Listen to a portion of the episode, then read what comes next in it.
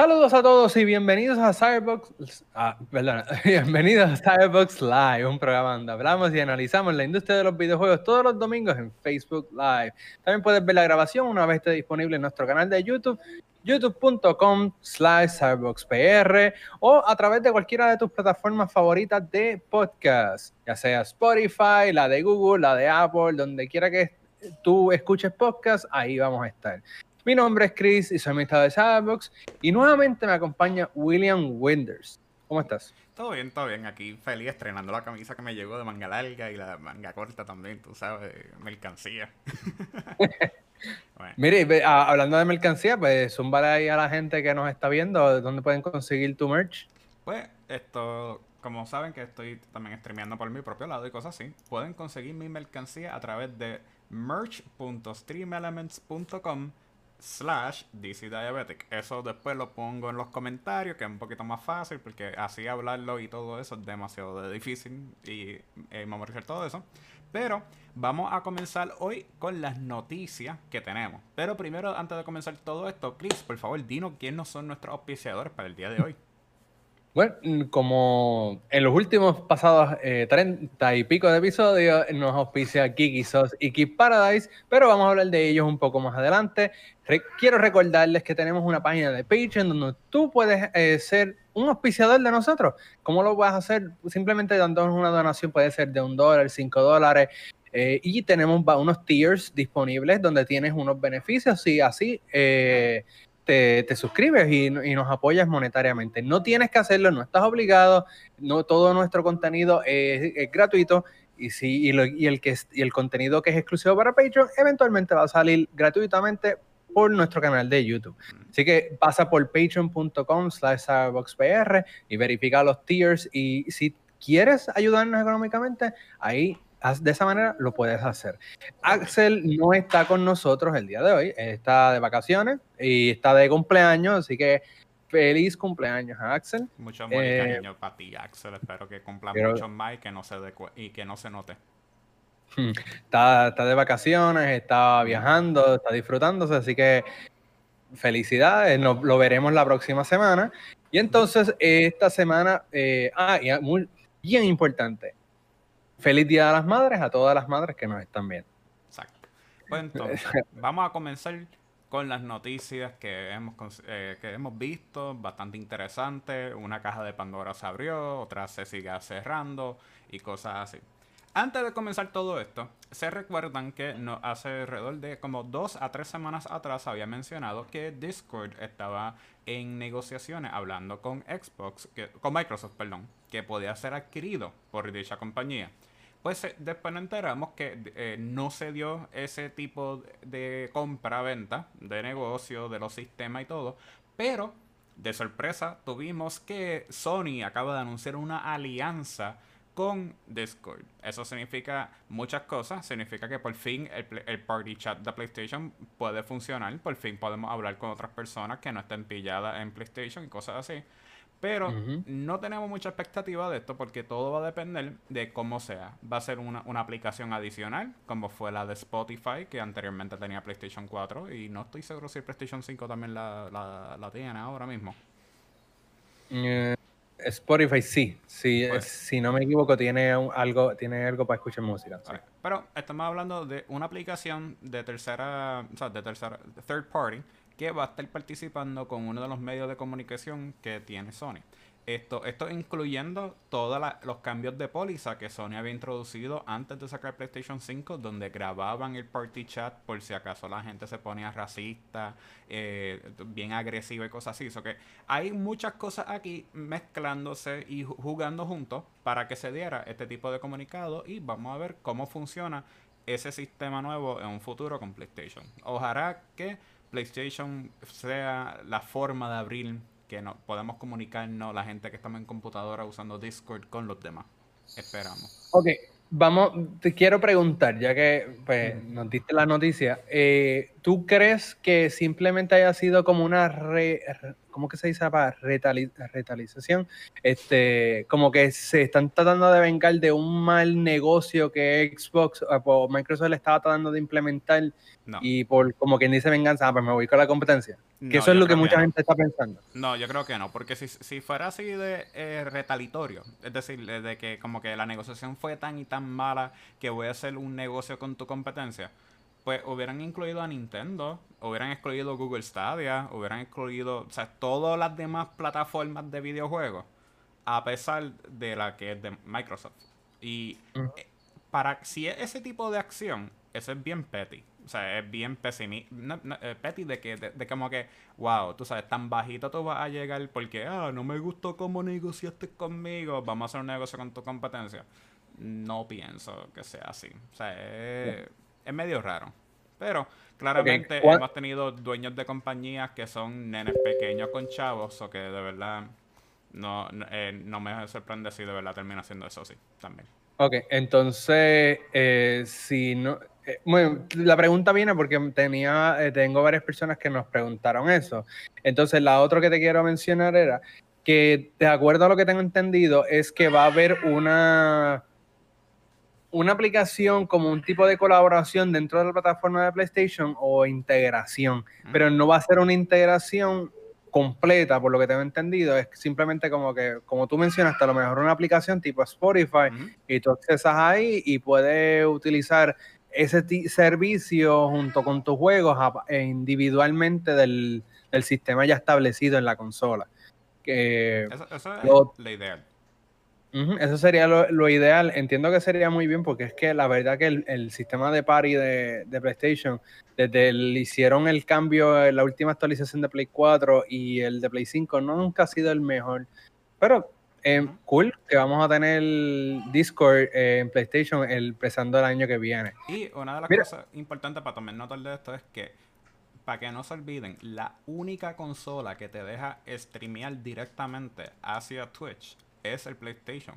Y entonces si tú haces que la comunicación de grupo sea tan difícil, tan tediosa para poder hacerlo, pues llega un punto que tú ves gente que están jugando online porque están streamando directo desde su PlayStation 4 o PlayStation 5 y nada más escucha un lado de la conversación que se ve medio ridículo hasta cierto punto cuando tú oyes el tipo de discusión que tienen pero es porque los settings, la, actualización de cómo funciona esa plataforma de lo de Party Chat y cosas así adentro del mismo PlayStation es, media tediosa. O sea, requiere que uno se siente, lea un poquito que cada setting para poder activar eso y, funcione.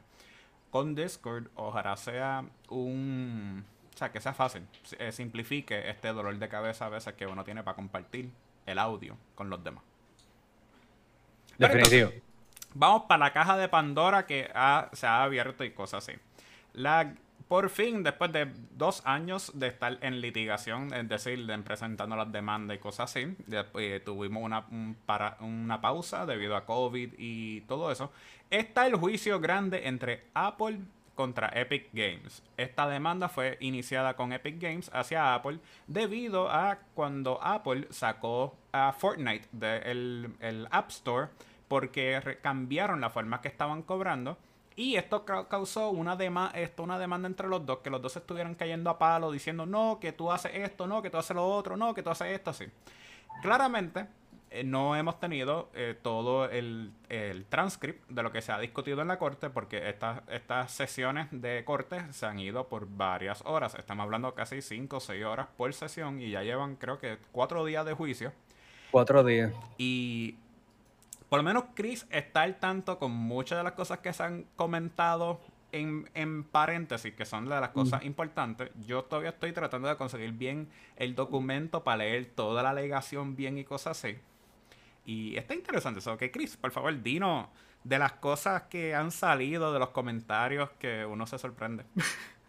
Bueno, eh, para los que, para recapitular, los que, como dijo Will, eh, esto lleva, yo creo que la, demanda empezó el año pasado y pues ahora es que se están viendo las vistas como tal. Y entonces creo que los primeros días eh, fueron toda la Epic tirando diferentes bombas de, de pruebas de por qué eh, Apple están haciendo este monopolio. Entonces, entre las pruebas que mencionan, sacan secretos de la industria de los videojuegos y, por ejemplo, en, una, en un momento dado vienen y exponen a Phil Spencer, que es el de Xbox, y vienen y dicen, y, y tienen un escrito y unas evidencias y unas conversaciones que realmente no sé cómo es que Epic consigue este tipo de conversaciones y este tipo de, información cuando se supone que estos son eh, conversaciones que pasan entre Apple y, y Microsoft. Pero aparentemente eh, en esta conversación, pues entonces se presenta que Xbox no hace ningún, no hace dinero con la venta de sus consolas. Llevan no hacen ningún dólar con la venta de sus consolas desde el Xbox 360. Entonces llevan tres generaciones prácticamente de consolas que no hacen dinero. Entonces, esto, dime. No, que, que, esto es algo que no debería sorprender a muchas personas porque actualmente el mercado se ha convertido en uno que es lo que son los juegos que casi odiamos, que son Game as a Service. Esto, actualmente Microsoft se ha beneficiado mayormente por el servicio que da la consola y no por la consola física como tal. Si se dan cuenta, muchas personas compraban la consola una sola vez, nunca lo reparaba, nunca le hacían más nada, pero en lo que pagaba la membresía por tres meses o por un año ya ganó ahí 60 pesos. Después compraba Game Pass y ya entonces son 15 pesos mensuales, o que si 15 por 2, casi... Eh, Casi, casi como 180 al año. Como 100 al año. O sea que entonces por cada consola estaban sacando más de lo que ellos eh, generaban. Eh, pero ¿qué pasa? En que en los accesorios sí podían sacarle. Porque cada vez que se dañaba un control, eso era un control nuevo. Cada vez que se dañaba eh, otra consola nueva. Eh, te sacaron el, control Elite, que era un, el mismo control, pero con unos detallitos pequeños. Que eso te costaba casi 200 pesos. 200. Que entonces te costaba igual que una consola casi. O que entonces ahí la estrategia de ellos era te doy una cosa grande para que tú lo goces, pero cuando tú quieres usar y armar todo eso, poquito a poquito, han dominado el mercado. En, forma del mercado americano, por decirlo así. O sea, han tenido mucha presencia. Pero, sí, porque el mercado, el mercado americano es bien consumirista. Este, adicional a, eso de que las consolas de Xbox no generan dinero, pero sí están ganando dinero a través de otros tipos de servicios.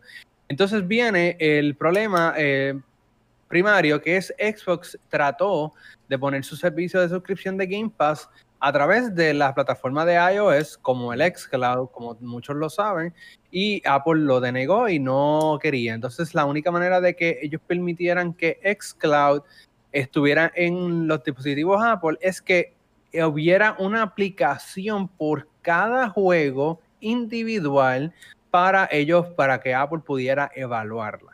Entonces, toda la, toda la monetización, si alguien tiene que pagar la suscripción a través de, a través de, Apple eh, o a través de su teléfono, tenía que hacer a través del sistema de Apple, no podía hacer directamente con Xbox ni nada por el estilo.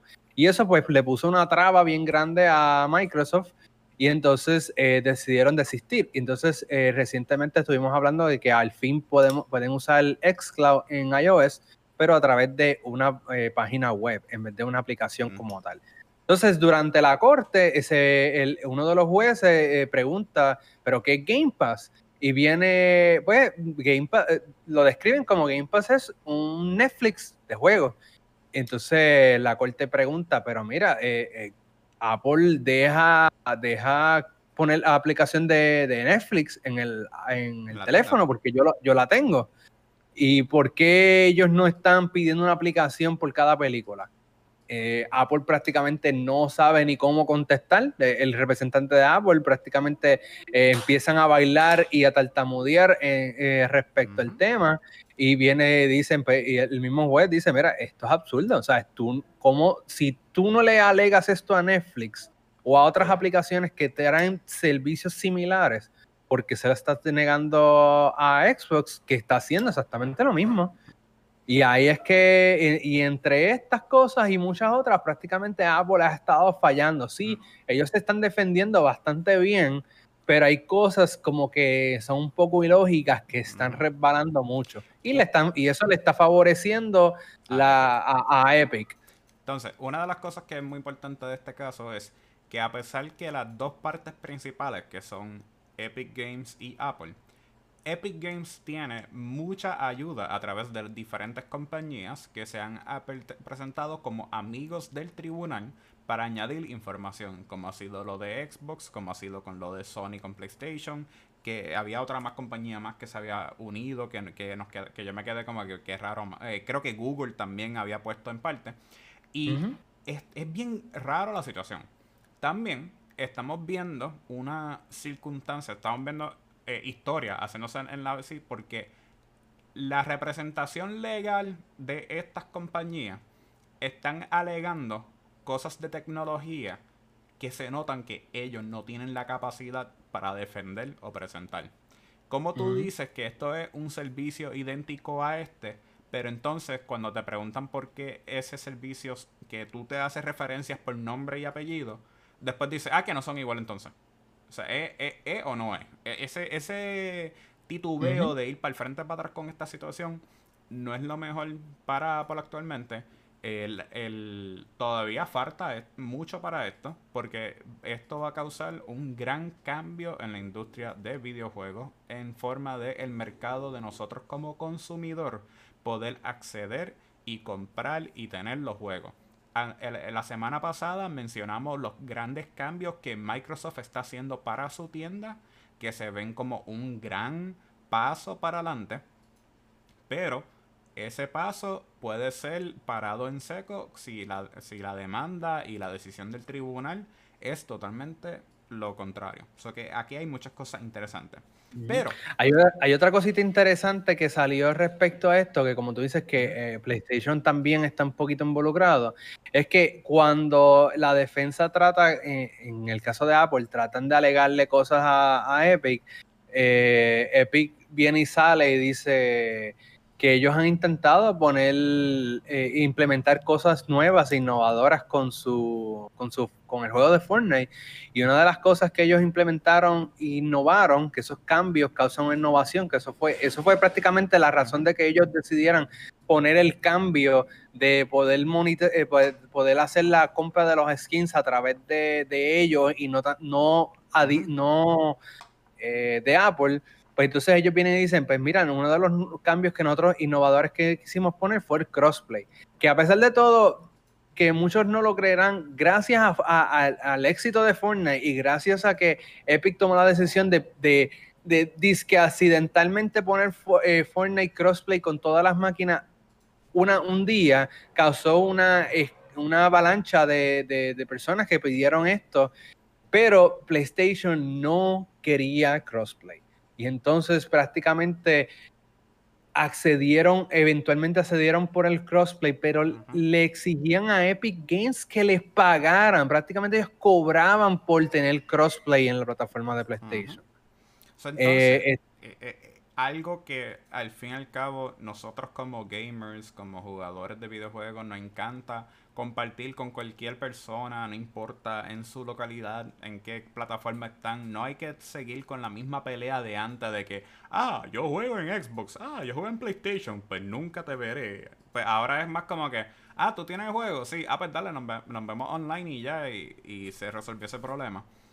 Pero no, o sea, aquí, aquí el cuco, el, el, malo, el que yo sigo diciendo que era el malo desde que comenzamos este podcast y nadie me hacía caso y ahora por fin se ven mal la cara mala de villano que tiene eh, PlayStation, mostrando de que ellos no les gusta el crossplay, te exigen que cobrar por el crossplay, eh, que no le quieren dar los juegos viejos a la gente y lo están pillando, le cierran las tiendas viejas a, a los jugadores clásicos, coleccionistas, chachos. Yo, yo no sé, yo, yo, yo sé que como que Sony no lo va a pasar bien.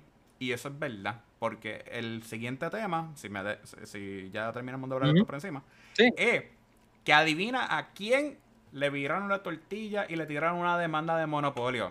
A nada más y nada menos a PlayStation. Porque como PlayStation, ellos en el 2016-2018, entre ese, ese tiempo, pararon de vender los códigos de los juegos digitales ellos se enfocaron que toda su plataforma va a ser a través de su propia tienda. No va a haber una tercera persona que te venda los códigos. Es decir, lo que eran los GameStops que te vendían el código digital para los juegos, pues ya no podía. Y eso es una noticia vieja. Eso es una noticia que claramente la gente se lo ha olvidado porque ya de verdad nadie compraba juegos digitales en una tienda física para que te dieran el recibo con la, con la mancha negra ahí, que supuestamente ese era el código de tu juego o algo así.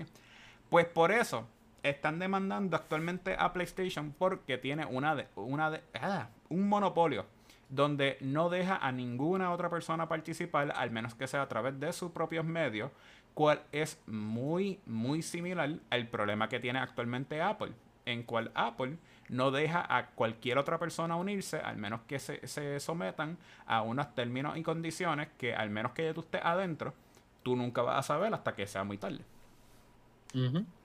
Entonces. Entonces, entonces eh, volviendo, volviendo a eso, eh, entonces tienen esta demanda porque pero que tengo entendido que fueron consumidores lo que hicieron esta demanda. Y es por el simple hecho de que no hay manera de comprar juegos digitales de PlayStation si no es a través de ellos. Y ellos crea, se crearon su propio monopolio. Exacto. Porque con, la, con el lanzamiento del PlayStation 5, que sea nada más digital only, el, la única forma que tú puedes conseguir producto para eso es adentro de la misma consola. No es como en computadora, cual no tienes que tener un disco, pero tienes diferentes tiendas disponibles como Battle.net, eh, Uplay, Epic Games, Steam, Origin y cualquier otro sinnúmero cantidad de, de, programas que pueden venderte los juegos para que tú tengas acceso a ellos. Aquí al PlayStation hacer una consola que es puramente digital, también cerrándole la puerta a los desarrolladores que no puedan vender el código de PlayStation de 12, de 12 letras o números para tú poder redimir esos juegos, pues ya crea literalmente un monopolio. ¿Y que eso causa? Que obligatoriamente tú tengas que jugar un juego pagando 70 dólares por ello. Y pagues 70 dólares y de repente te hagan como hicieron con el PlayStation Vita, con el, con el PSP Classic, con el PlayStation 3. Que te digan, ah, mira, la semana que viene vamos a cerrar la tienda. O sea, ese, ese miedo, ese dolor de cabeza que, que existe es lo que ha causado que el consumidor por fin ya pues pare no deje que se quede mordido. Ahora están mordiendo para atrás. Ahora están demandando para exigir que por lo menos esa póliza de que eh, tenga una plataforma que venda los juegos para adelante esto tenga disponible. Uno de los más populares es Humble Bundle. E, esa página eh, te deja comprar el juego y parte de, los fondos son para donaciones, para charities y cosas así, para que sean de una causa buena. Anteriormente, ahí tenían un montón de juegos de PlayStation. Tenía bundles de PlayStation 4 y cosas así. Ocurrió el cambio y ya no existen. Ahora existen para, para Nintendo Switch. Algo que la gente ni se imaginaba. Pero eso es lo que hay por ahora. Pero entonces, a pesar de que PlayStation esté demandado por su monopolio, ellos están mostrando que todavía tienen capacidad para hacer un monopolio y registraron una marca conocida para Xbox, si te recuerdas de ese juego en Xbox One. El juego de Sunset Overdrive, por lo menos el nombre fue lo que registraron. No se sabe de verdad que era más allá, ¿verdad? Bueno, recuérdate, recuérdate para los que no sepan, son, eh, el juego fue hecho por Insomnia Games eh, cuando ellos eran independientes antes de ellos ser adquiridos por PlayStation. Sony Games hizo un juego exclusivo para Xbox, donde Xbox fue publicador. El juego es parte de los eh, Microsoft Game Studios o algo así. Entonces, ese, ese fue Sunset Overdrive. Entonces, ¿qué pasa? Pasan muchos años, el dueño de la IP, bueno, el dueño de la IP es Insomnia Games, pero Insomnia Games no puede hacer nada con esa IP eh, por lo menos con el primer juego, porque el publisher es Microsoft. ¿Qué pasa? Eh, PlayStation va a pasar los años, PlayStation compra Insomnia Games, ahora ellos, al ser dueños de Insomnia Games, son dueños de la propiedad, pero no pueden hacer nada con el juego porque eh, fue publicado por Microsoft. ¿Qué pasa? Ahora aparentemente eh, se encontró o se rumora de que PlayStation ordenó hacer un, una versión revisada del juego donde van a hacer algunos cambios, remaster, remake, algo por el estilo. Y como la versión no va a ser exactamente igual que el original, PlayStation sí puede publicarlo. Y eso es lo que se está hablando, donde por eso es el registro de la marca, porque supuestamente Insomniac Games está eh, haciendo dos juegos. Está haciendo el, la reversion, la, la, remake del el remaster del primero y al mismo tiempo está desarrollando un segundo juego, cuál sí va a ser exclusivo del PlayStation 5. Bueno, yo lo que sé es que este juego era bien divertido, era exclusivo en Xbox One, estaba disponible en Game Pass y poquito a poquito... Está disponible en Game Pass. Ah, pues mira, todavía está disponible en Game Pass, así que pues, si tienen Game Pass, denle un chance antes de que esto se convierta en otro juego donde nadie sabe la historia, donde esté disponible y cosas así. Entonces, a pesar de esto, pues existe un nuevo rumor con el fabuloso Xbox. Pues por años, ya desde que comenzó Game Pass Ultimate, donde está ahora el amor por Xcloud y cosas así, puede ser que por fin tengamos que decirle adiós a nuestro querido Xbox Live Gold.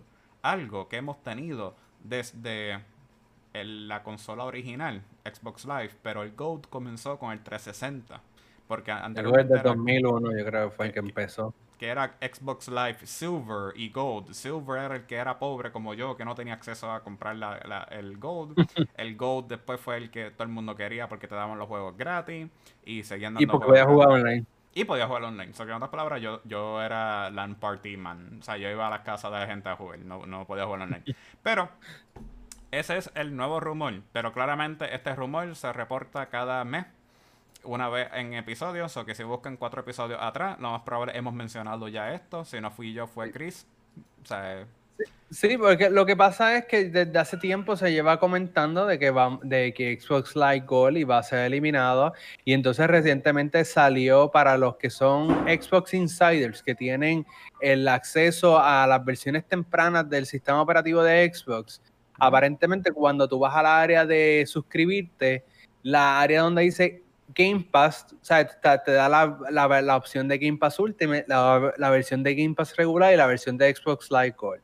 ¿Qué pasa? Cuando tú vas a la área de Game Pass regular, no el Ultimate, sino básico, prácticamente entre las eh, opciones y ofertas que, que, que, incluye, te incluye Xbox Live Gold, cual eso no era parte de esa membresía de Game Pass básico. Entonces ya esto dio prácticamente la, tela, la, suficiente tela para la gente entender que sí, Xbox Live Gold va a desaparecer porque ya prácticamente Game Pass básico va a incluir eh, el Gold por el, por el, va a incluir más cosas por el mismo valor de, de Gold regular sea, es su gol solo. So, ya entonces, al menos que no eliminen gol y le bajen el precio, que eso es el otro rumor, de que bajen el precio de Xbox Live Gold a 5 dólares al mes, ¿cuál el único beneficio va a ser? Jugar online y coger esos tres, tres o cuatro jueguitos al mes. Pero entonces, para seguir añadiendo con Xbox también, a, pesar de que el sistema de Gold se esté yendo como el Red Ring of Death, o que se va para su propia muerte y después lo mandamos por correo y más nunca lo vamos a ver esa consola nuevamente. También vamos a tener ahora que está el fuerte rumor donde indican que Xbox anteriormente tenía de exclusivo un juego de Indiana Jones. Pues este, este contrato fue renegociado para ahora también incluir un juego exclusivo de Star Wars, ya que Star Wars nuevamente está caliente con todas las series nuevas, gracias a Disney Plus, presentando todos los personajes nuevos, y también por el update que tuvo eh, The Old Republic en computadora, donde introdujeron nuevamente cosas de los fanaticados of the Knights of the Old Republic. So que tenemos mucho contenido de Star Wars en bien poquito tiempo y podemos ver que este mundo grande de videojuegos se va a seguir desarrollando como fue con Jedi Fallen Order. Recuérdense que eh, Star Wars eh, estaba licenciado por Electronic Arts, pero esa licencia eh, fue expirada poco prematura entonces eso le dio libertad a Lucasfilm, que fue prácticamente, resurgió una compañía o una división de, Disney que estaba dormida, resurgió para controlar lo que son las licencias de, de LucasArts. Entonces, ahora, gracias a eso, que ya Epic, eh, Electronic Arts ya no tiene el acceso o potestad completa de las licencias de Star Wars, pues prácticamente se regaron, que lo han visto en varios episodios, hemos hablado que si Ubisoft está haciendo un juego como, como The Division, para, pero de Star Wars tenemos eh, remakes y remasters eh, y ports de diferentes juegos viejos de Star Wars. Eh, y entonces ahora el nuevo rumor es que lo que dijo Will es que Microsoft aparentemente renegoció el contrato de, de, Indiana Jones y están, van a desarrollar un juego de, de Star Wars. Entonces el día 4 de mayo, que es el día de Star Wars, viene Bethesda y pone una fotito bien controversial donde ponen al Doom Slayer con un lightsaber y el cloth de un Jedi en una, en una nave de, del Imperio. Entonces ya están dando como un pequeño tease ahí que podría significar que Bethesda o alguno de los estudios de Bethesda podría ser el que esté a cargo. Pero eso está en rumores, en pañales. Vamos a ver qué pasa. en eso estoy de desacuerdo porque mira, no ha salido Resident Evil 8 Village y ya están los videos de la gente peleando con los monstruos con un lightsaber. So que no, esto está por todos lados. Pero entonces, noticias rápidas de juegos de pelea, porque claramente yo tengo que intervenir y hacer esto. Ryu Sakazaki y Robert García han sido anunciados para King of Fighter 15 y con King, que fue anunciada hace tres semanas atrás, ellos forman el Team of Art of Fighting. Eso significa que ya tenemos otro equipo completado para King of Fighter 15 y ahora hay que esperar cuáles son los restos de los, eh, de los equipos y de los personajes que estén presentando para poder gozar. Como pueden ver en la foto, eh, Robert García ahora viene otra vez con el mostacho y, el eh, con el bigotito y con la chivita, que eso fue incluido de, de, 2000, de Kino 13, si no me equivoco. Y Ryo Sakakaki se ve igual. Entonces. entonces dime, Will, ya que tú eres bien de esto de, de los juegos de fighting, el juego ya cuenta con 17 personajes anunciados. ¿Cuántos personajes tú crees que eh, eh, termine este juego en su roster completo? Es que The King of Fighters siempre ha sido reconocido por tener un roster bastante grande. Yo creo que el más chiquito que ha tenido el juego ha sido de 18 personajes. Y yo pienso que esto puede llegar fácil a 24 o 30 personajes. Porque estamos viendo muchos personajes del 14 mejorado. Hemos visto personajes nuevos. Y entonces, hasta cierto punto, no sé si lleguen a tirarse la maroma de llegar a, hasta 30 personas, 30 eh, personas en total, después sin contar los DLC de paquetes adicionales. Pero por lo menos, eh, no han presentado un personaje que por lo menos para mí es bien importante en la historia y nunca, y es mi personaje favorito, que entonces ese sí me, está doliendo un poco el, comprarle este juego. ¿Y de quién? ¿De quién entonces eh, estamos hablando? Leona. Leona Hildren. Es la que tiene el pelo azul, que es militar. Ese es mi personaje favorito. Desde que están todos los Kino Fighters, yo la uso y no la he visto en ningún lugar el trailer y estoy como que no, me la mataron o algo así. Pero entonces, hablando de matar, el juego Back for Blood eh, tiene un leve problema. Porque necesitas que donar sangre, donar parte de tu vida eh, trabajar tu vida completa y cosas así, porque sufre de lo mismo que sufrió eh, Marvel Avengers, donde va a tener microtransacciones por un tubo y siete llaves. Es más, el mismo juego se hace a través de un, un plan de pago de 5.99 por cada semana o cada hora que estés jugando el juego, aparentemente. bueno, por lo que tengo entendido, este, el juego va a salir, pero Sí, eh, implementaron un sistema de cartas, que fue lo que anunciaron recientemente. Estas cartas pues te dan diferentes perks en el juego.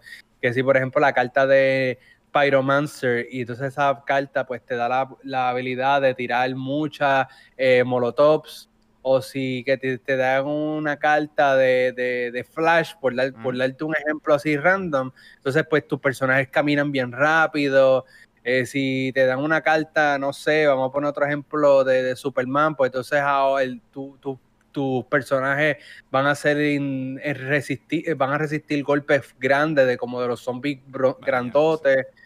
entonces eh, tenemos un sistema ese de cartas. Supuestamente ese hmm. sistema de cartas no es, a, no es a microtransacciones. esas cartas tú las desbloqueas mientras vayas jugando. Pero lo que sí confirmaron que es a través de microtransacciones es que eh, va a haber muchos cosméticos. Cada personaje va a tener su ropa, las armas van a tener skins de diferentes colores, eh, que si va a tener aditamentos, que sí son cosméticos, pero eso sí van a estar en microtransacciones. Eso es lo que está se confirmó, pero este sistema de cartas todavía estoy un poquito en duda porque eso se siente bien pay to win. Es que se siente como una mezcla de Dead by Daylight y lo que es Killing Floor 2, donde cada personaje tiene su propio mundo de cosméticos y cosas así. No sé hasta qué punto el tener muchos cosméticos funcionaría, pero que está ahí, está ahí. Entonces, además de estar donando dos sangre y cosas así, no podemos olvidar que mucho de este trabajo se debe gracias a nuestros auspiciadores. So que Chris, por favor, cuéntanos de ellos. Claro, el día de hoy estamos auspiciados por Kik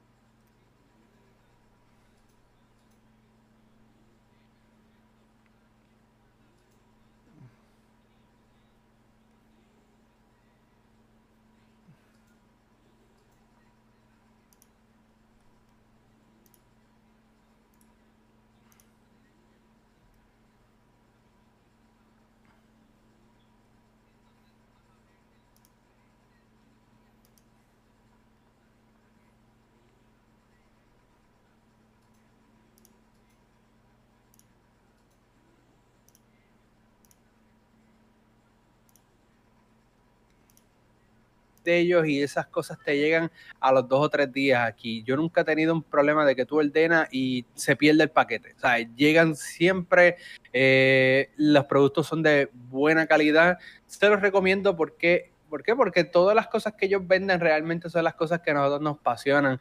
Los, gamers, los geeks, para los cosplayers, entre otras cosas. Así que les recomiendo que pasen por Geeky Sauce y al momento de checkout no olviden poner el código de cupón Cyberbox PR para un 10% de descuento. Así ustedes ganan un 10%, se bajan ese precio de su compra total y al mismo tiempo nos ayudan a nosotros. Así que pasen por kickisos.com.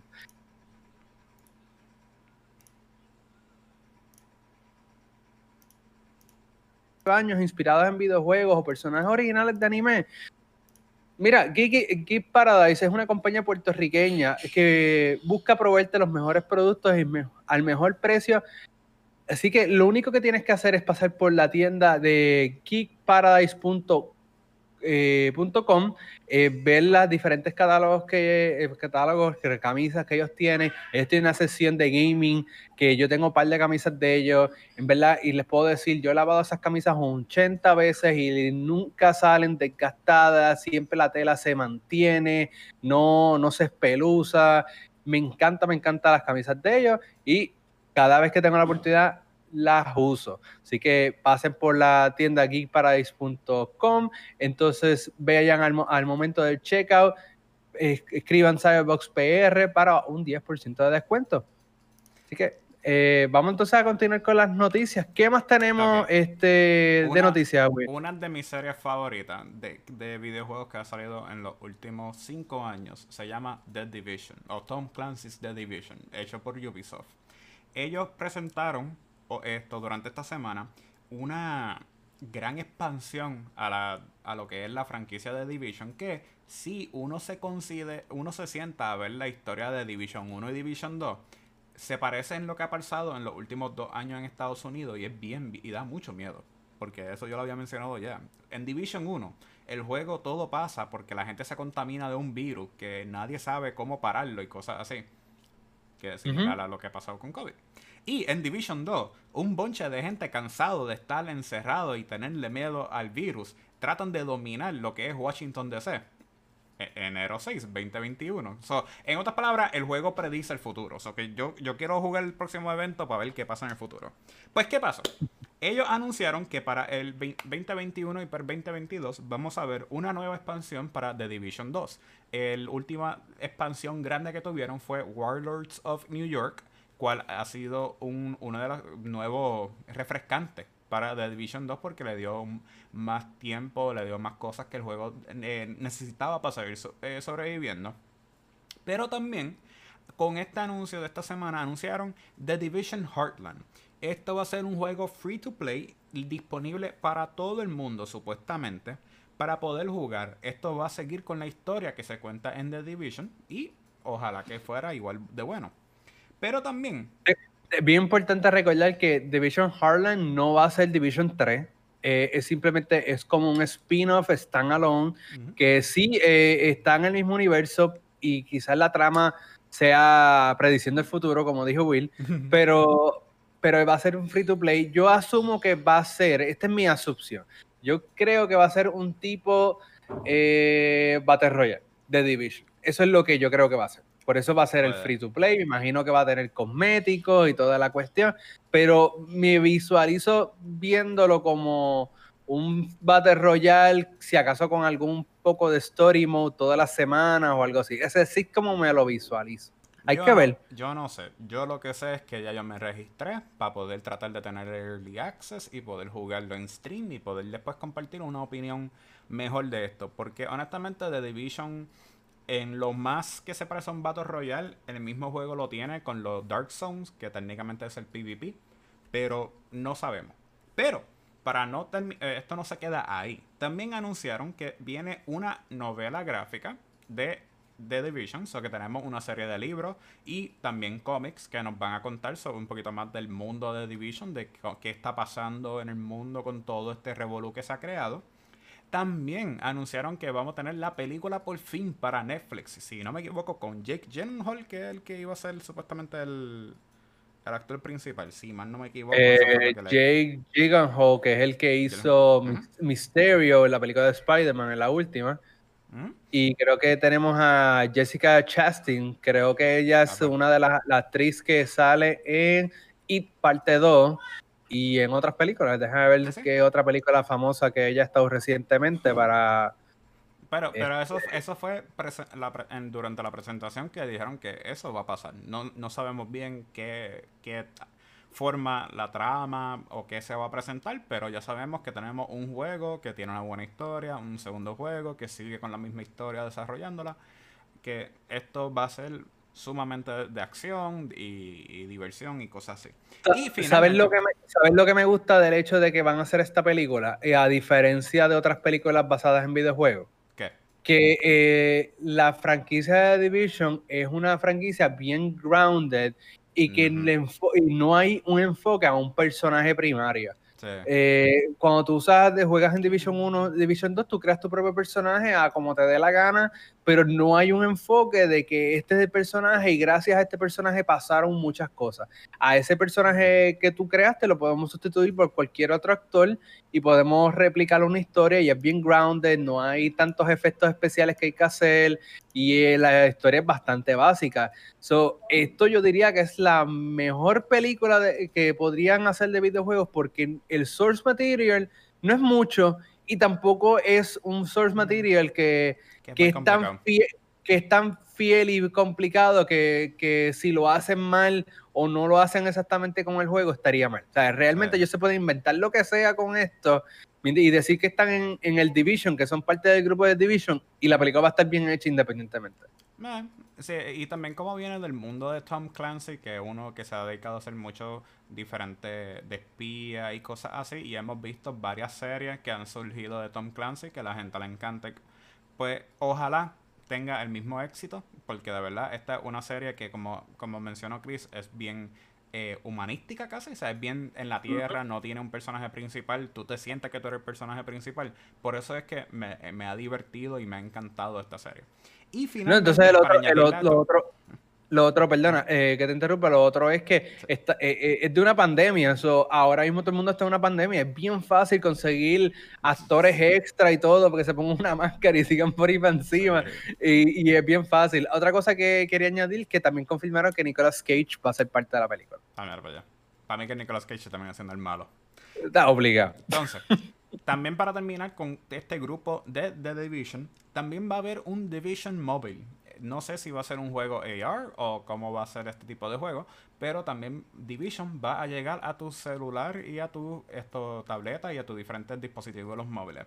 Esto mm. fue el gran anuncio que hizo Ubisoft en, nada más enfocado en The Division cual ha sido bastante interesante. Por lo menos me, eh, me alza la fe que Ubisoft puede hacer algo bien después de que siempre termina fracasando con muchas de estas series.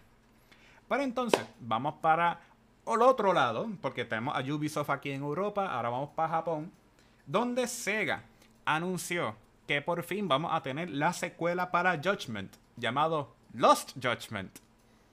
Nombre, Qué nombre más original, ¿verdad? Sí, ahí de verdad, pues tú sabes, para algo le pagamos a los escritores para que hagan estos chistes y cosas así. El escritor de verdad se tuvo que rejar aquí. Pero entonces, además. ¿Tú, has jugado, tú has jugado, jugaste Judgment o alguna vez has jugado algún juego de Yakuza? No, no, no, por eso, por eso. No he jugado Judgment, pero he jugado Yakuza. Y Yakuza me encantaba, pero no he jugado Like a Dragon. Pero entonces, Sega anuncia oficialmente que el sistema que tienen en Like a Dragon, que es un turn-based RPG, es decir, tú eres un yakuza, un gatillero, un mafioso japonés, pero tienes que esperar a tu turno para poder atacar a los demás. O sea, no puedes disparar a lo loco, tienes que esperar a tu turno para poder dispararle a los enemigos. Pues ese tipo de combate va a ser ahora lo principal para el juego de Yakuza. Mientras tanto, los estilos de los Yakuzas anteriores, cuales están disponibles en Game Pass, no, no, no olvidar, eh, que es más de eh, brawling, entonces, es como si fuera peleando en las calles, así todo el tiempo de acción, es lo que Judgment va a tomar en consideración. So, esta forma de juego se va a cambiar en ambos lados.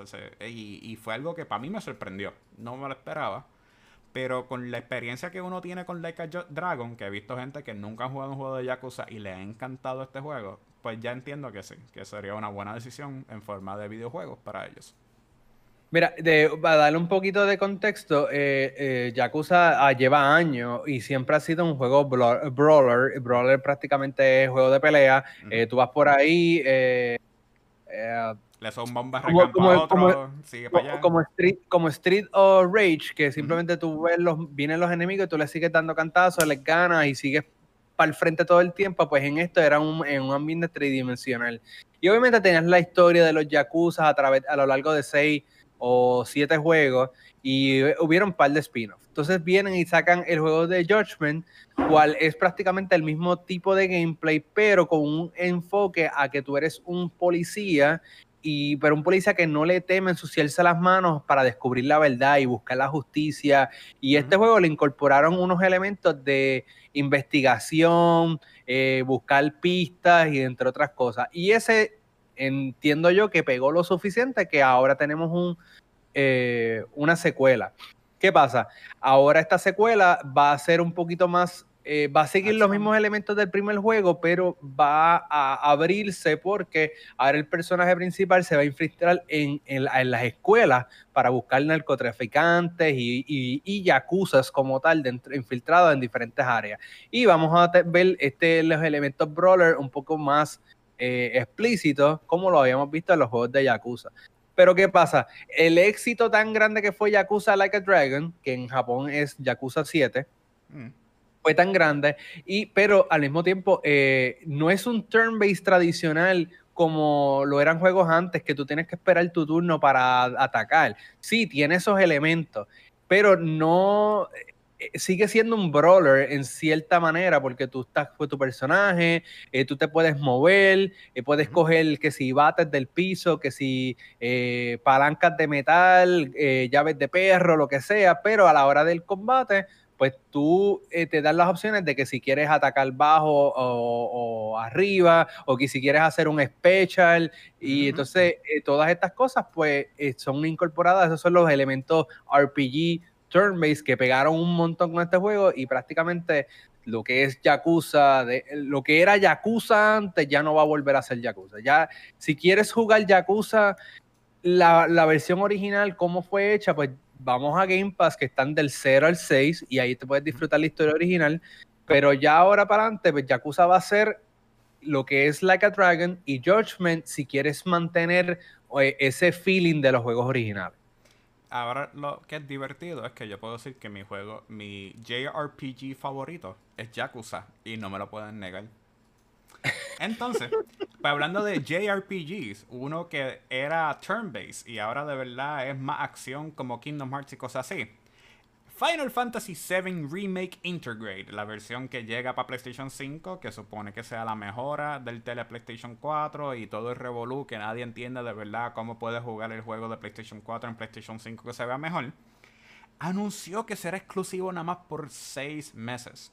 So, en 6 meses después de que este juego salga en el PlayStation 5, puede ser que nosotros de computadora tengamos acceso a este juego o Xbox también tenga acceso o por alguna casualidad Nintendo, yo no sé por qué, está bien, pero aparentemente eh, seis meses de exclusividad va a tener Intergrade y después de ahí no sabemos para dónde va. Me parece curioso porque la versión original de Final Fantasy VII Remake fue exclusiva por un año en PlayStation 4. Entonces, cuando vienen a lanzar la versión del PlayStation 5 con el DLC nuevo, vuelven y lo hacen exclusivo por seis meses adicionales. Yo siento que eso fue bien double dipping de PlayStation. Porque, ah. ¿cuál era la necesidad? Pero ok. Pues, ah, y, extienden este contrato de exclusividad manteniendo un margen más grande y obligando a la gente que Oh, mira, hay gente que esperó un año para que se acabara ese contrato de exclusividad para ver si lo pueden jugar en otras plataformas. Vienen en PlayStation y hacen el double dipping y ahora ese contrato de exclusividad se extiende más todavía. Eventualmente la gente va a acceder y van a terminar comprándolo o jugándolo en el PlayStation. No, eso, va a causar que que pase lo mismo que pasó con Horizon Zero Dawn. El juego, a pesar de que haya vendido bien en el PlayStation 4 y con todo eso, como que no, no se sintió como un great seller, ¿sabes? No se sentía que un juego que vendió bien. Pero de repente salió en Steam y en Epic Games y de repente fue el número uno por casi un año completo de que todo el mundo lo sigue comprando, de todo el mundo lo está gozando y cosas así. Esa es la esperanza que tiene PlayStation con el juego de Days Gone, que supuestamente le han matado toda la secuela y cosas así. Y ojalá cuando llegue a otras eh, plataformas sea igual de bueno. Pero por ahora, Final Fantasy VII tristemente sigue eh, pinchado en, la celda, en la prisión que es PlayStation. Y algún día será libre. Esto es una telenovela completamente sin terminar. Entonces. Mira, entonces, pues, hablando de PlayStation eh, y, y, cambiando el tema también un poco, el E3 Recuerden que E3 va, regresa este año como un evento digital y ya habíamos hablado que varias compañías como Microsoft, este, eh, Embracer Group, entre otras, habían dicho, a ah, Nintendo habían dicho que sí, vamos, vamos a estar presentes en, el, en lo que es el E3 eh, digital, pero había muchas otras compañías de videojuegos que no habían dicho presente y se, se habíamos asumido que iban a hacer sus propios shows individuales como pasó el año pasado. Pues, ¿qué pasa? Viene y, eh, la página de E3 y viene y anuncia. Nos place eh, mencionar que Square Enix, Bandai Namco, Exit, Gearbox, entre muchas otras, van a estar presentes en lo que es el, show de E3. So, prácticamente con este pequeño anuncio, E3 en cierta manera regresa a ser lo que era originalmente porque logró acaparar y, logró eh, reunir a todas estas compañías que en algún momento se habían ido poco a poco y ahora están todas prácticamente dentro de lo que es el E3. Me emociona el hecho de que vamos a poder tener un E3 de dos o tres días y show, show, show, anuncio, anuncio, anuncio, anuncio, y se acabó. Porque lo, a mí lo que no me gustó del año pasado es que eh, eh, todos los anuncios de videojuegos se extendieron por casi cuatro o cinco meses. Y eso era, a por lo menos a mí, que yo soy el que posteo todas las cosas de videojuegos en, en Cyberbox, me tienen al palo. A veces eran 30 cosas por día y a veces salía una presentación hoy y, al, y al dos, dos, días anunciaban otra presentación y uno tenía que estar ahí, taca, taca, taca, poniendo noticias, noticias. Yo prefiero que me den, me exploten dos o, dos, dos o tres días consecutivos todos los anuncios y ya, y me crean este hype que está alargándome el hype por cinco meses y después que me los estén atrasando poco a poco como pasó eh, recientemente. Pero no te tranquilo, porque después de tú estar viendo E3 como un evento digital y te explotes por dos, tres días, un fin de semana, por decirlo así, el próximo fin de semana también te va a explotar porque Gamescom también anunció que va a ser todo digital. Su, el evento también tenía una grande participación de presencial, pero ellos, debido a la situación mundial de la pandemia, de COVID-19 y cosas así, decidieron hacerlo todo digital. Eh, aquí una de las cosas que yo me, me gusta destacar es que Gamescom casi nunca tuvo problemas con la gente participar o estar yendo en esta convención. Es E3 el que siempre tiene problemas de que, invita a un grupito y el otro grupito le pichea y entonces tienes que llamar a otro grupo para que participe en dos minutos porque tú no sabes quién está así. Gamescom dice, el que quiera estar, quiere estar. Y eventualmente, por lo menos ellos dijeron que va a ser todo digital, cual significa que va a tener ya mucha gente participando, presentando y cosas así.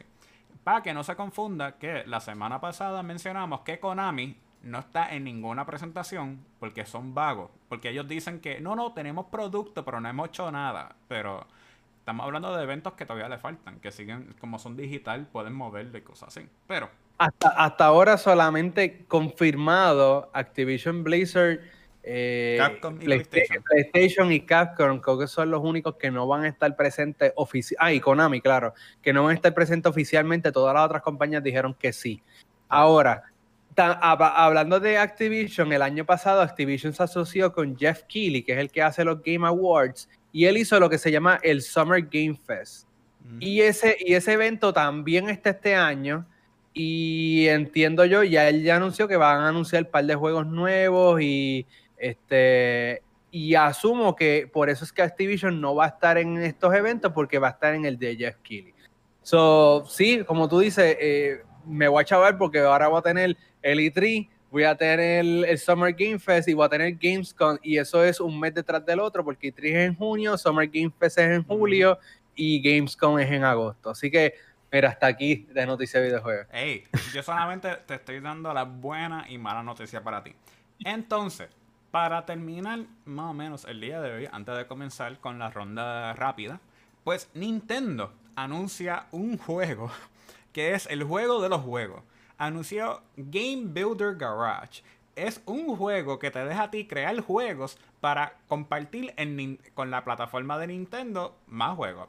En otras palabras, Nintendo está tan y tan desesperado para tener juegos en su consola, cual te están haciendo a ti trabajar de gratis para que haga juegos para que ellos tengan su plataforma. En verdad que el concepto está bien porque yo lo he visto, lo hizo, eh, PlayStation lo hizo con Dreams y lo hemos visto, creo que en, el Epic Store hay una plataforma que se llama eh, Core, que también es una plataforma para hacer juegos, creo que en Stadia hay una que se llama Kraita. Entiendo que está bien que te den estas herramientas para que... tú aprendas a hacer videojuegos, pero PlayStation se, que diga, Nintendo se tiró la maroma de hacerlo a su estilo bien básico, bien a prueba de, de, tonto. Esto va a ser otro juego que literalmente se queda muerto en el agua al principio porque de verdad nadie le va a seguir dando cariño. Porque uno pensaría, viendo el personaje principal, que se ve como que, diablo, Custom Robo otra vez o, o Chibi Robo otra vez. Y no, no es Chibi Robo. O sea, estamos, e, ese sueño se murió por completo. No es Chibi Robo. Después Tú sabes qué juego lleva tiempo, que hasta también eso, el, hasta esa compañía participó en la demanda de Apple versus Epic. Roblox. Roblox es un juego que literalmente son un millón de juegos adentro de otro juego y otro juego y otro juego. Y ese es el único que da positivo en ingreso y sigue vivo. O sea, si te das cuenta, Dreams, como es exclusivo de PlayStation y cosas así, la gente, pues, tú sabes, pichea porque miran para el lado porque no quieren coger un PlayStation y hacer eso. Eh, el Creta que está disponible por Epic y por eh, PlayStation también y en Xbox y todas esas cosas, también es igual, es una imitación de Roblox que de verdad, pues, eh, limita. O sea, esta obsesión de darle herramientas prehechas hasta cierto punto para que la gente haga su propio juego y cosas así, no es tan positivo, porque uno, el juego más grande del mundo, como dicen, Fortnite, tiene el lado creativo. La gente se inventa el Among Us adentro de eso, se juega diferentes tipos de juegos con eso. Y actualmente, Chris y yo jugamos Fortnite. Y el modo que más odiamos es creativo. O sea, nos gusta, preferimos jugar Save the World, que fue lo que causó que originalmente Fortnite existiera, a jugar esto. So, No sé. Sí, yo no, yo no soy, yo, yo no me considero el más creativo para hacer este tipo de juegos. Quizás lo pueda intentar.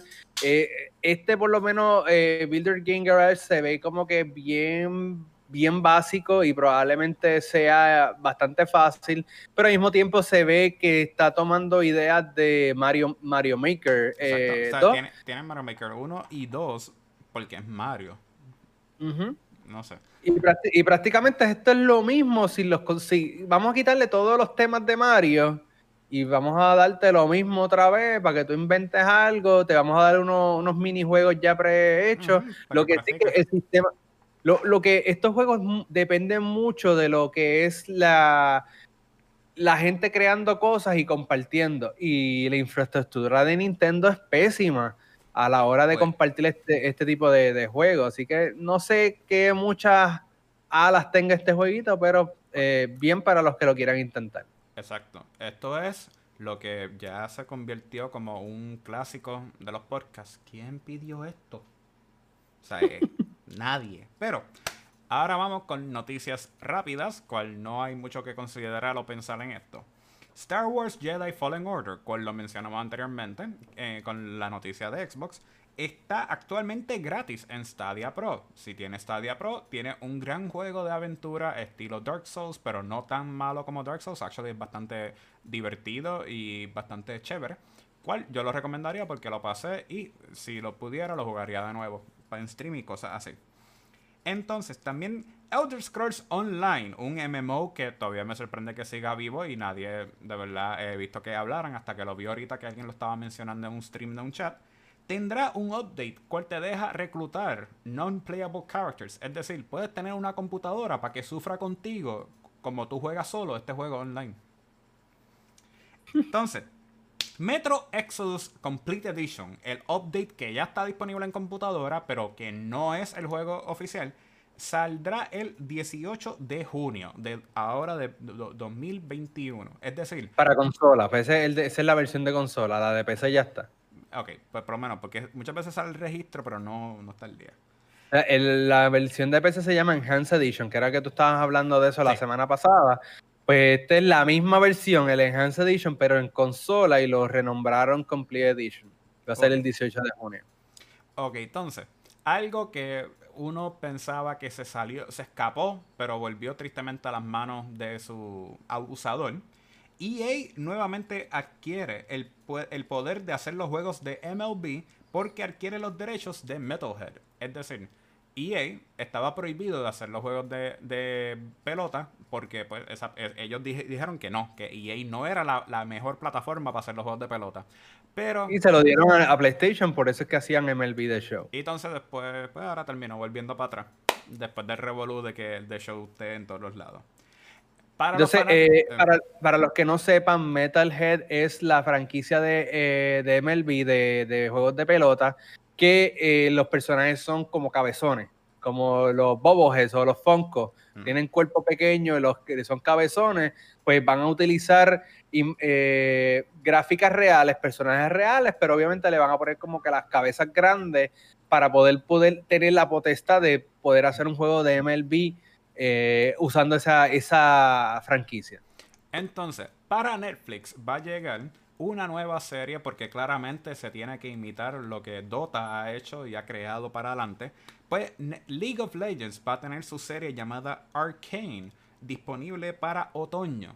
Es decir, League of Legends se sigue copiando más de Dota de lo que uno nunca esperara porque recuérdense que Dota es el papá, el creador del modo de MOBA y deberían respetar a Dota con todo su corazón porque es el mejor juego que existe para ver competitivamente.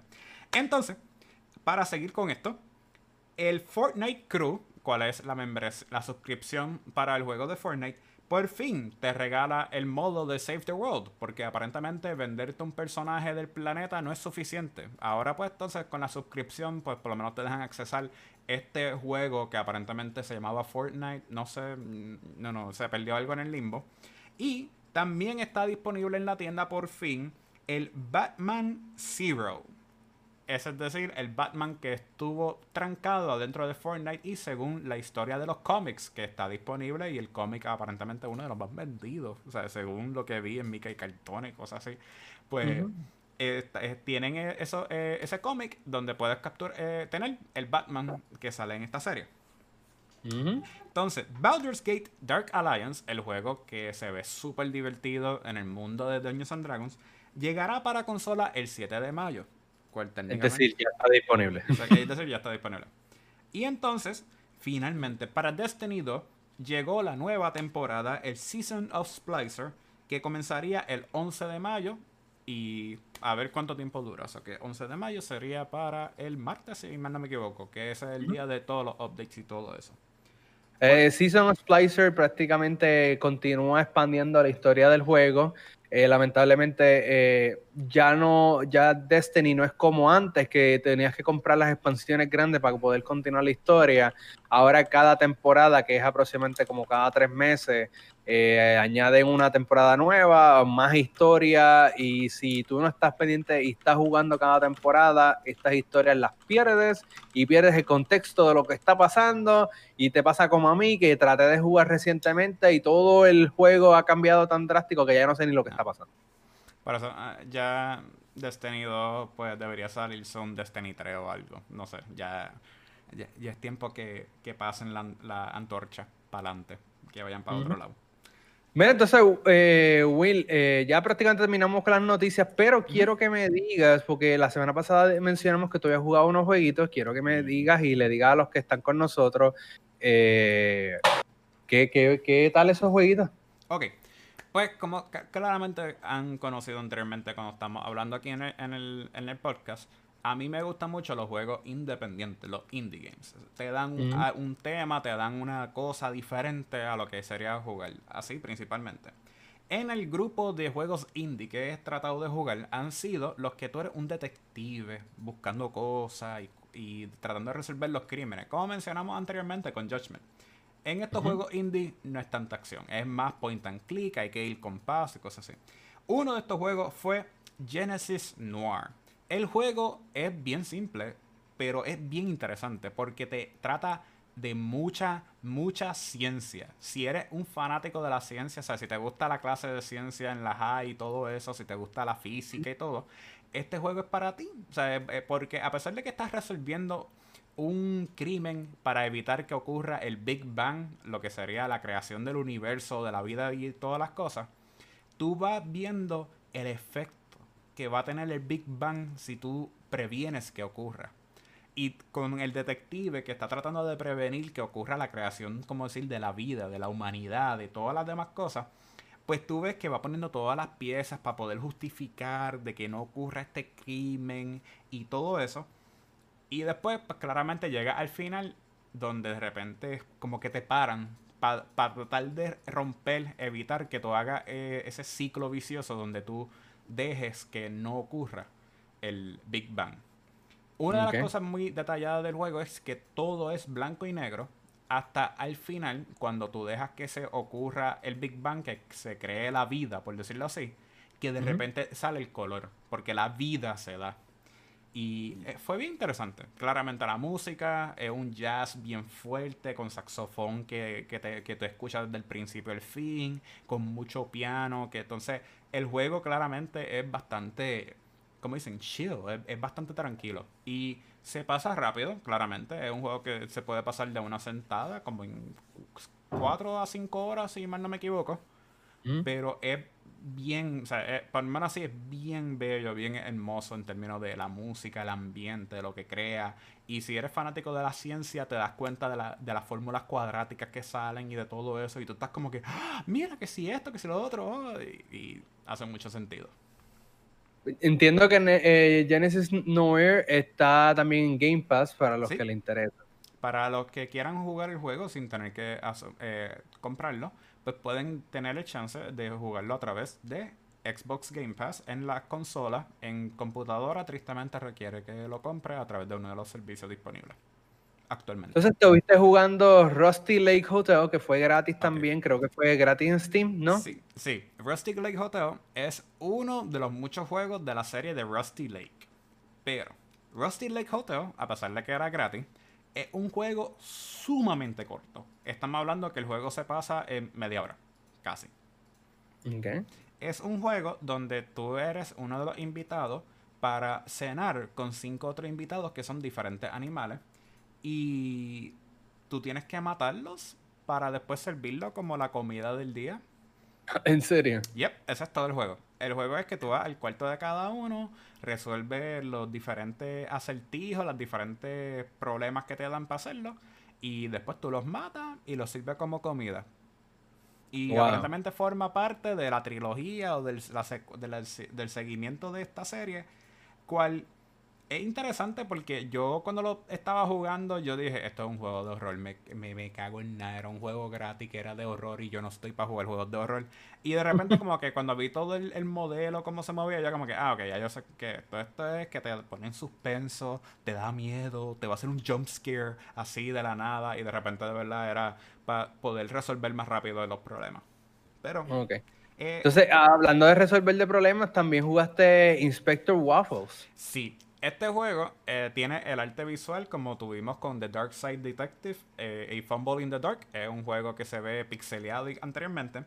Pero es un juego que cae en una categoría que los que ven mis streams dicen que es como que mi, mi expertise, que son los juegos de detective donde los personajes son animales. Y el juego fue sumamente divertido. Este juego, si tú eres un fanático de gato, va a ser para ti porque tiene chistes de gato por un tubo y siete llaves. O sea, hay todos los lados, todos los lados un, chiste de, gato, gato, gato, gato, gato. O sea, estaba bastante divertido. El, juego, otra vez, es bastante bueno. Actually, tiene como una duración de casi 5 a 6 horas, eh, tomando en consideración todos los detalles, haciendo todas las cosas. Eh, tiene un par de cositas secretas de, de collectibles que pues, se me pasaron hasta que fue hasta el final que no me di cuenta que estaban disponibles. Pero el juego, nuevamente, súper divertido. Tiene crossovers de otros juegos en términos de los personajes que aparecen para hablar y cosas así. Si se recuerdan del juego de Chicken Police que yo mencioné, que yo había jugado hace mucho tiempo atrás, pues los detectives de Chicken Police salen en el juego y cosas así. Eh, pero el juego bastante divertido, bastante chévere. Eh, tiene un easy mode donde te dan hints y te guían directamente hacia el final del juego sin tener que estar rompiéndote la cabeza resolviendo esto. Y si juega la forma normal, que fue la que terminamos jugando nosotros, pues es bastante rápido el captar lo que está pasando y es bastante divertido. Honestamente. Eh, de todos los juegos de detective, este fue uno que me dio una pavera y me estaba riendo, estaba casi llorando de la pavera por, por todos los chistes y el humor que tenía el juego. Mira, entonces dime, creo que el último que jugaste ahí ah, fue Necro Barista. Ok, Necro Barista es una historia de diferentes como necromancers o diferentes personajes que están en el último tienda de café en el mundo, por decirlo así. Es como que en el mismo eh, purgatorio. O sea, antes de uno morir o, seguir para el cielo o para el infierno, como que uno llega allí. Este juego, yo no estaba preparado para la historia, cómo se presentaba, de las cosas que estaban ocurriendo. Y honestamente me hizo llorar. O sea, literalmente la historia te coge el corazón, es bien emocional y uno te, te sorprendería mucho de todo, de la forma que es presentada. El juego es bastante simple. Todo es corrido. O sea, no, no hay mucha acción de que tienes que darle a diferentes switch y cosas así. Esto es una historia contada a través de diferentes personajes. Pero entre medio te dan unas palabras clave sobre las discusiones de lo que está presentando cada personaje. Que si tú recopilas toda esa información, pues puedes sacar más información de los personajes, de por qué actúan así, por qué tienen esa forma, por qué fue que fallecieron y están en este mundo y, y, y diferentes detalles de eso.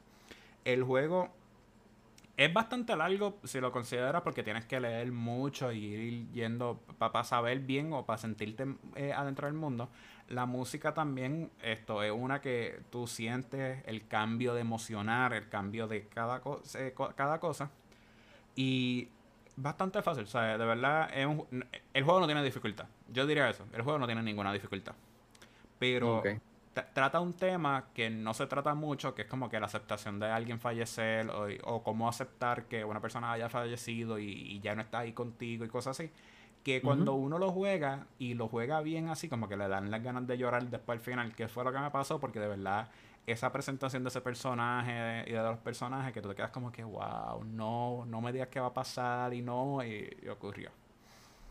bueno, este, súper, jugaste un montón de juegos. Y lo más que me gusta es que juegas juegos indies, así que le das la oportunidad a todos esos jueguitos que, la gran mayoría de la gente no le da. Así que eh, les recomiendo que pasen por tu canal de Twitch, twitch.tv, DC Diabetic, para poder ver estos jueguitos y muchos otros. Entonces, por mi lado, yo estuve jugando Resident Evil 8 o Resident Evil Village, el título oficial. Eh, no voy a hacer un review del juego, eso lo vamos a dejar la semana que viene. Yo espero que ya Axel haya terminado el juego para el próximo programa y vamos a hacer, uh, vamos a hablar bien de, ese jueguito full eh, ya la próxima semana, pero eh, quiero dar mi primera impresión. El, mi primera impresión del jueguito es que está súper bueno. Me encantó la historia.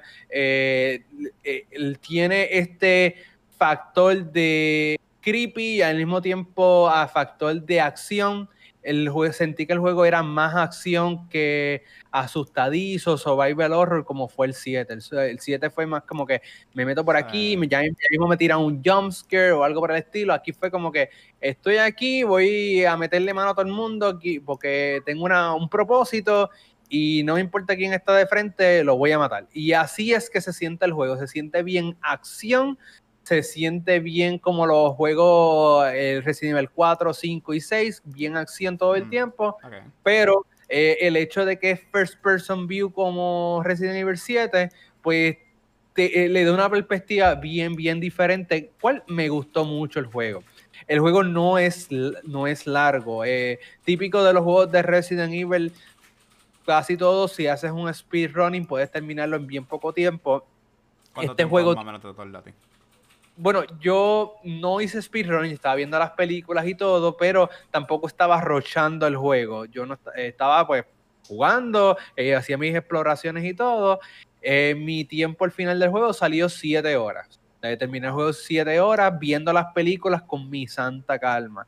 En cuanto a stream, eh, yo estaba streamando eh, el juego completo y me tiró nueve horas. Quiere decir que fueron siete horas de juego, de jugabilidad, de gameplay, mientras las otras dos fueron de, película. Eh, así que si cortamos esas películas y a lo mejor rochaba, pues lo podía terminar en mucho menos. En cuestión de, el juego tiene un trofeo que te da a entender que el juego puede ser terminado en menos de tres horas. Y si lo haces, pues te dan un trofeo. So, el juego es bien corto. Eh, yo me acuerdo que pasé Resident Evil 3 Remake y el Resident Evil 2 Remake como en dos horas o algo por el estilo. Eh, así que el juego es bien corto. Eh, me gustó que tiene muchos elementos de Resident Evil 4, donde tú no es que cojas las cosas y después vas decomisando y vas distribuyendo tu inventario. Aquí es como el 4 que tú sigues cogiendo cuanta alma encuentras, eh, vas expandiendo tu, eh, el, tu maletín de alma, eh, vas, tienes que reacomodar, tienes este... Pasar un carro aquí pasando. Este, tú, vas, tú vas reorganizando tu, tu maletín y, tiene este modo de grid como el Resident Nivel 4 que tú tienes que jugar cómo vas a poner las cosas para que todo te quepa. tiene, tiene como unos challenges, pero eso ah, una vez terminas el juego se desbloquean como unos challenges que te dice, ah, pues en cierta área mata tan, tantas malos o cosas así, y eso te desbloquea unos puntos y esos puntos son para eh, desbloquear tus armas o infinite weapons y cosas así que son post juego. una vez tú terminas el juego, pues puedes desbloquear otras armas que no estaban en el juego regular. Y el infinite ammo y todas esas cosas. Eso está bien cool. Eh, los enemigos, algo que no me gustó es que eh, últimamente en estos remakes y en estos últimos juegos se están tomando a pecho el, sistema de Nemesis. ¿Qué quiero decir eso? Que siempre, eh, desde los últimos juegos, siempre se están tomando a pecho de que tienes un villano que te está persiguiendo constantemente. Y el, y el juego se, llega un momento dado que es como que, ok, estoy en esta área, me están persiguiendo, tengo que ir corriendo, corriendo, corriendo para salir de la área para que no me cojan. Eh, o si vuelvo a entrar al sitio, pues siempre hay un, mano que, un malo que está rondando la área. Y esto se volvió como que un staple, por decirlo así, como que ahora, por lo menos en este juego, me topé con muchas, muchas áreas donde tengo que estar corriendo de los enemigos porque si me quedo ahí me van a matar, no puedo hacer más nada, tengo que correr para poder ir a la próxima área. No, actually sí, esto es algo que desde el, remake del 2 se lleva non-stop poniendo. Exacto, y eso pues yo entiendo que está bien que me lo hagan en una área, por ejemplo en el 2 eh, en, la, en, la, comisaría, eh, en, el police station, pues tengo al Tyrant que me está persiguiendo. Ah. Pero cuando voy a otras áreas no está el Tyrant. Pero entonces en el 3 tengo a Nemesis que me persigue cada cierto tiempo, no todo el tiempo, pero como que unos set piece. En el 3 es como unos set piece en particular que está Nemesis persiguiéndome. Y en el Resident Evil 7 creo que hay una que otra área que tienes a alguien persiguiéndote, pero creo que es una área nada más, si no me equivoco, o dos áreas como mucho. Y ya, en este juego literalmente yo creo que tú empiezas y es, corre porque me están persiguiendo. Llego a la próxima área, exploro un chispito, ah, tengo que, y a la que llego a la próxima área tengo que ir corriendo porque me están persiguiendo. Y así me tienen constantemente, que yo siento que me están jalando por el pelo para llegar a la próxima área y me están forzando. Y eso fue lo que no me gustó. Pero la historia está buena, las gráficas están brutales y te puedo decir que, que tiene, el jueguito tiene un plot twist al final que me dejó con la boca abierta. Si tú ves mi stream cuando estoy en los últimos minutos, tú me ves así, con la boca. No puede ser, en verdad. ¿Cómo va a ser? Y eso, ese plot twist probablemente lo vamos a tocar la semana que viene. Pero te digo, el jueguito está muy bueno. Pero el hecho que es muy corto no le puedo, no puedo decir que vale los 60 dólares o los 70 dólares, dependiendo de la plataforma que lo compre. Bueno, eso es algo que se puede discutir después. Por lo menos saben que esos videos actualmente de la jugada de Chris de Resident Evil Village está disponible a través de la plataforma de Facebook actualmente. En un futuro me imagino que estará disponible en, Gamer Share Experience, donde los videos de Chris y mío van a estar disponibles igual que los de Axel, porque ahí ese es nuestro lugar para poner muchos de los gameplays de nuestros streams ahí. Sí, van a, tan pronto tenga la posibilidad, voy a entonces a pasar esos, esos videos, ese gameplay completo a nuestras otras plataformas, pero sí, pueden pasar por Facebook, eh, facebook.com slash cyberboxpr para que vean ese stream del Resident Evil Village completo desde principio a fin. En verdad que está muy bueno. Y eh, a lo mejor se hace un compendio o algo por el estilo después más adelante. Así que nada, gente, eso fue todo por el día de hoy. El review completo va a salir la semana que viene, una vez Axel regrese y termine el juego. Así que gracias a cada uno de ustedes por estar con nosotros. Eh, recuerden seguirnos a través de nuestras plataformas Facebook, Instagram, Twitter, YouTube. Eh, Twitch, por donde quiera que, estemos como Cyberbox PR. Recuerden seguir a, Will por DC Diabetic en Instagram y Twitch.tv. Eh, él va a estar streamiendo más jueguitos, así que no se lo pueden perder. Ya, ya compré uno que en dos semanas que vamos a gozar, porque ya reservé y tengo disponible Biomutant, el juego que llevamos casi dos años esperando, donde tú eres una pequeña una, ardilla. mascota, cualquier cosa y, puedes seguirlo. O sea que ya pude reservarlo y estoy bien ansioso para jugarlo porque de verdad es un juego que se ve súper divertido. O sea que esperemos que eso sea una buena experiencia para un futuro. Así que ya saben, vayan a, twitch.tv DC Diabetic y denle un follow, subscribe si no lo han hecho, para que estén pendientes de eso. Y si no, y si no pueden ir, no lo pueden ver en vivo, vayan a youtube.com eh, slash eh, gamersharexp para poder ver eh, la grabación de los videos de Will, los míos y los de Axel. Así que gracias a cada uno por estar con nosotros. Nos vemos la próxima semana. Muchas gracias a todos que estén aquí y nos vemos la semana que viene. Ojalá con Axel y con todo el cambio de producción mucho mejor que lo que tenemos actualmente bajo mi control. nos vemos.